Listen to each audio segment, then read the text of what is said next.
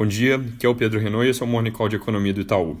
Começando pelo lado internacional, a gente tem comentários mais recentes ao longo do fim de semana sobre as negociações entre Estados Unidos e China com um tom bastante positivo.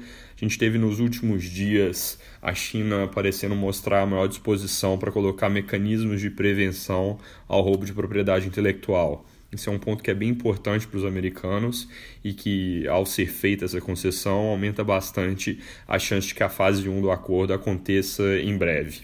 A gente tinha no final da semana passada notícias que vinham colocando algum risco de que esse acordo ficasse só para o ano que vem, mas agora com essas notícias novas e comentários que foram feitos ao longo dos fins de semana por parte de representantes dos dois países, parece que um acordo está bem próximo de acontecer. Exatamente isso foi o que foi colocado por esses oficiais.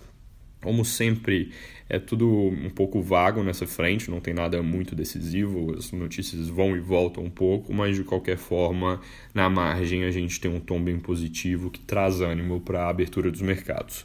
Vindo para o Brasil, acabou de sair confiança do consumidor, ela registrou uma queda pequena de meio ponto percentual em novembro, teve alta no componente que diz respeito à situação corrente, mas queda na parte sobre expectativas futuras, queda que compensou ali essa alta do, da situação corrente.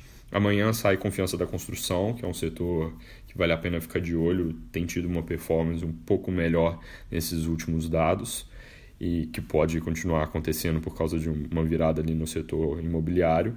E ao longo do resto da semana também saem as pesquisas ainda de confiança para o setor de serviços, varejo e o número fechado para a indústria. Além disso, da parte de dados, na sexta-feira sai a taxa de desemprego, ela deve ficar em 11,6% em outubro, o que com ajuste sazonal significa estabilidade no patamar atual de 12%. Sem nada muito concreto no noticiário político, é isso por hoje. Bom dia e boa semana.